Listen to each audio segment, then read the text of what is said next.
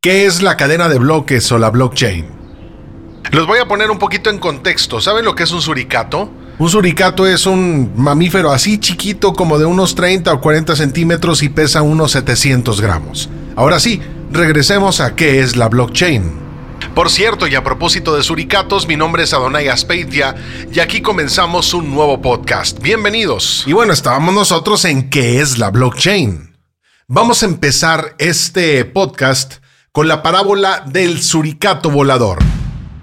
Para que comprendas qué es la blockchain de una forma rápida, imagínate que vas caminando por la calle y de repente un suricato volador de proporciones enormes aterriza en una plaza llena de gente. Se come todos los helados de los niños que hay en ella. Suelta dos chillidos enormes y se va, así como llegó.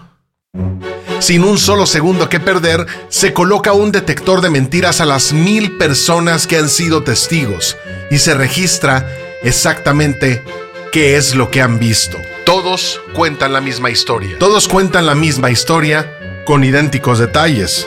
Entonces, después de todo esto, ¿habría alguna duda con respecto del aterrizaje del suricato volador? Para comenzar, el tema es que la blockchain es una tecnología que de plano puede cambiarlo todo. Ese es el principio fundamental que respalda la cadena de bloques o blockchain. Una tecnología que tiene el poder de cambiar para siempre nuestra relación con el mundo digital. Imagina un fichero de texto con dos columnas, donde una columna pone un identificador, por ejemplo A, B o C, y en la otra un número, por ejemplo 34, es decir, ABC le corresponden 34. Ahora imagina que ese fichero pudiera estar en miles de ordenadores duplicado, triplicado, con la seguridad de que nadie lo puede alterar a traición, pero cuando legítimamente se deba alterar algo, en cuestión de segundos todos se sincronizan.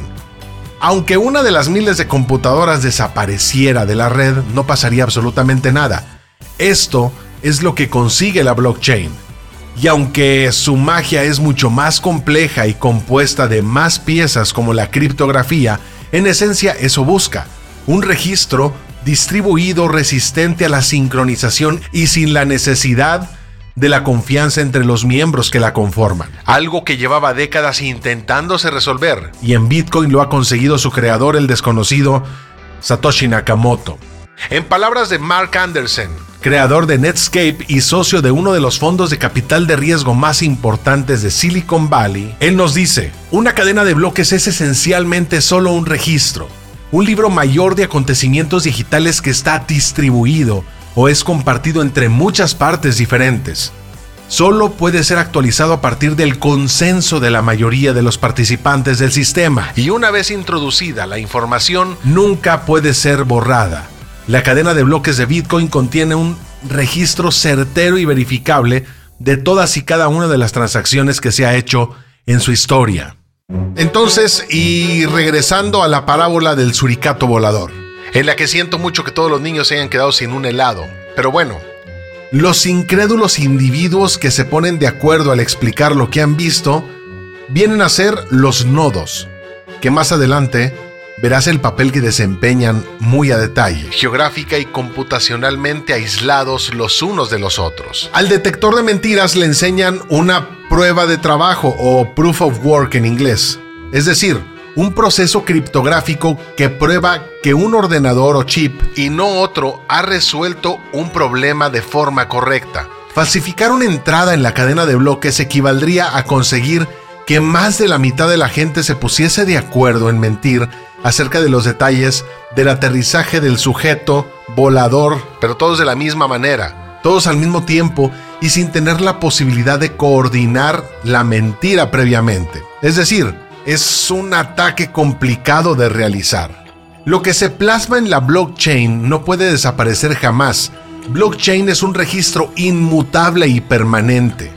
Se trata de una base de datos que solo permite escritura, no se puede modificar ni borrar nada de ello y siempre, siempre, siempre, siempre bajo consenso. Ahora te pregunto, ¿te das cuenta de la relevancia de esto? Piensa por un momento en que toda la interacción que se lleva a cabo online hoy en día está respaldada por una autoridad central en la que confiamos. No importa qué es lo que hagas, ya que siempre estás confiando en que alguien te está diciendo la verdad. Ya sea el banco mostrándote el balance de tus cuentas, WhatsApp diciéndote que tu mensaje ha sido enviado y encriptado y demás, y algunos antivirus en tu computadora. De hecho, existe siempre el riesgo de que algún proveedor de información te esté mintiendo o simplemente se equivoque. Por eso la seguridad de Internet es hoy en día un caos en el que prácticamente todos los servicios pueden ser hackeados, manipulados o comprometidos. Y lo cierto es que cada vez les confiamos más información y más personal. Hablar de la blockchain sin hablar de Bitcoin pues no se puede de plano, ¿no? Bitcoin es dinero digital. Pero cuando pensamos en cosas digitales, pensamos en archivos que se pueden copiar y pegar, como las fotos de tus vacaciones, una canción o cualquier otro archivo que tienes en tu computadora. Pero Bitcoin es diferente, ya que imagina la gracia de poder copiar y pegar dinero. No tendría sentido. Por ello existe la blockchain, el libro de contabilidad. No existen los bitcoins, no hay ficheros que representen bitcoins, solo un libro de contabilidad que consigue llevar de forma increíble la contabilidad de todo el sistema financiero. Por primera vez en la historia, se está escribiendo un libro de forma colaborativa por miles de partes. Imagina un gran libro, por ejemplo, la Biblia para los cristianos o cualquier otro escrito de manera colaborativa por consenso, sin dictadores informativos diciendo qué poner y qué no. Imagina cómo de bueno sería un planeta tan transparente. ¿Qué tiene que decir la blockchain o cadena de bloques al respecto? Suena increíble, pero gracias al concepto de consenso distribuido, se puede crear un registro incorruptible de eventos pasados y presentes del mundo digital. Y lo más importante, hoy nos interesa a todos, sin comprometer la privacidad. Se puede registrar que el evento en cuestión ha tenido lugar y que lo ha hecho correctamente sin explicar detalles concretos sobre el tipo de evento o las partes involucradas. Esto explica, esto explica por qué Bitcoin ha venido utilizándose para llevar a cabo transacciones ilegales, ya que a pesar del acceso público y libre del libro mayor, este libro de contabilidad que te decía hace rato, la privacidad de sus usuarios está garantizada si así se requiere. Aunque hay que ser honestos, esto de las transacciones ilegales ha venido en declive porque el Bitcoin se ha convertido en una moneda digital y punto. Y malentendidos, malentendidos va a haber siempre, siempre van a existir malentendidos. Malentendidos típicos de la blockchain. Bitcoin es una red descentralizada y eso no es cierto. La cadena de bloques es una red peer-to-peer, en la que todos los nodos son iguales entre sí, dando como resultado un sistema distribuido resistente a ataques informáticos, fallos o falsificaciones. De esta manera, aunque un nodo falle, se podría llegar a aquellos a los que estaba conectado por vías alternativas. Esto no sería posible en un sistema descentralizado. Punto. Blockchain y blockchain.com son lo mismo. Es una malinterpretación que suelen cometer algunos que están iniciando en el tema de Bitcoin. Como hemos visto, en este podcast, la blockchain o cadena de bloques es poderosa tecnología que le da vida al Bitcoin y a un montón de cosas más en la actualidad. Blockchain.com es un servicio que permite observar todo lo que está pasando en la red, como gráficos actualizados en tiempo real que informan sobre el estado de la criptomoneda Bitcoin, las transacciones que están teniendo lugar, o información detallada sobre cada operación o bloque minado. Ahora bien, hablemos de la potencia y es que si has llegado hasta este momento en el podcast te habrás dado cuenta ya del enorme potencial que alberga esta tecnología.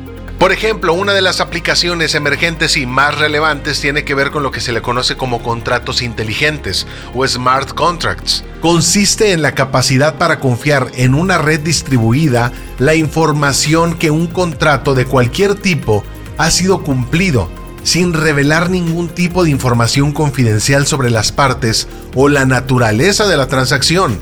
Esto serviría, por ejemplo, para liberar un pago a un freelance al que ha subcontratado cuando termine su trabajo o para que tu lavadora compre por sí misma el detergente una vez que se detecte que ya se terminó. Las implicaciones que tiene esto con relación a la confianza y transparencia a la hora de realizar transacciones de cualquier tipo son sencillamente increíbles. Ahora sí, vamos a lo que se usa la blockchain o a lo que se está utilizando además del tema del Bitcoin, ¿no? El sector del almacenamiento en la nube. Los servicios de almacenamiento en la nube, como Dropbox o Google Drive, son centralizados y al usarlos estás confiando en que un único proveedor responda por los datos que estás metiendo ahí. Storg es una startup que está testeando actualmente una forma beta de un servicio que permite que esto se haga de forma distribuida utilizando una red basada en la blockchain para aumentar la seguridad y hacer menos dependiente al servicio. Sus usuarios podrán además rentar el espacio que no utilicen a otros, al igual que se hace con los Airbnbs o alojamientos. También la blockchain se está utilizando para patentes o registros de propiedad. Uno de los primeros servicios no financieros que se le ha dado a la cadena de bloques es la de la inclusión de información encriptada dentro de las transacciones. De esta manera, se puede crear un hash imposible de replicar que está asociado a un documento único almacenado fuera de la blockchain. Imagínate la implicación que esto tiene para el registro de patentes o de protección intelectual. Una empresa como Google, por ejemplo, podría probar que ha creado una tecnología en una fecha concreta sin necesidad de hacer una aplicación formal para registrar esa patente. Podría vincular esos documentos internos al hash de una transacción realizada en ese momento y probar así que ellos han sido los primeros en desarrollarla. Servicios como Proof of Existence permiten hacer esto. Otra de las cosas que se están haciendo con, el, con, este tema de la blockchain es el voto electrónico. Como te vas a imaginar y como lo sabes, en México y en otros países el costo para crear los papel, las papeletas, las boletas de, de votación, organizar toda la infraestructura necesaria para gestionar el voto y posteriormente el conteo tiene un costo simplemente altísimo. Ya se han probado sistemas de voto electrónico, pero han sido incapaces de resistir ataques de hackers han sido incapaces de no tener fallos a la hora de hacer el recuento con una precisión total. La blockchain puede solucionarlo, ya que permitiría un sistema de voto en el que las identidades de los votantes estuvieran protegidas. Sería infalsificable. Un hacker necesitaría más poder computacional que los 500 superordenadores más potentes combinados 256 veces. Un costo prácticamente nulo y de acceso público. Este sistema podría acabar con los fraudes en cualquier elección, especialmente en países en los que la corrupción está a la orden del día. ¿Quieres uno más? Gobierno transparente. Con la tecnología blockchain, cualquier ayuntamiento o gobierno podría reflejar su estado de cuentas en tiempo real. Con una red como la de Bitcoin o Ethereum, un ayuntamiento o gobierno solamente debería indicar cuál es la dirección que ellos gestionan. Desde ese momento todos podríamos ver el resultado de sus cuentas, qué entra y qué sale, hasta el último centavo en tiempo real, y la verdad costaría muy poco. Si en un momento dado un pago que se va a una dirección que no se puede justificar con una factura, los auditores y la población entera lo veríamos en tiempo real al instante. Imagina esto en un ayuntamiento, institución, en el mismo gobierno. Por supuesto, para poder meter o para poder implementar la blockchain en un gobierno o en una ciudad o en una empresa, pues hace falta solo tomar la decisión. En conclusión, parece evidente que si la cadena de bloques como concepto sobrevive a la enorme expectación que está causando, podría introducir un nivel de democracia y objetividad en el mundo digital lo que hasta ahora no se ha podido alcanzar en el mundo físico. La promesa que nos hace lleva implícito un futuro en el que nadie tiene poder absoluto en la red y nadie puede mentir sobre acontecimientos pasados o presentes.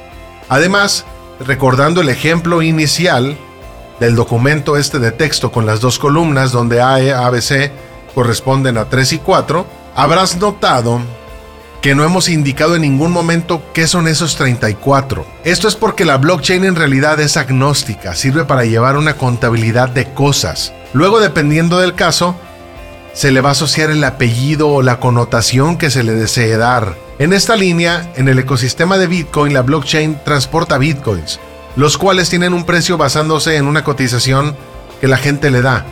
Pero esta contabilidad podría utilizarse para infinidad de casos acciones de una empresa, monedas locales, propiedad de una casa, identificadores de diamantes, identidades. Al fin y al cabo, la blockchain es un libro de contabilidad distribuido que permite transportar valor. Mi nombre es Adonai Aspeitia y nos escuchamos en el próximo podcast. Por cierto, bienvenidos a esta nueva temporada. Muchos abrazos, bendiciones, adiós.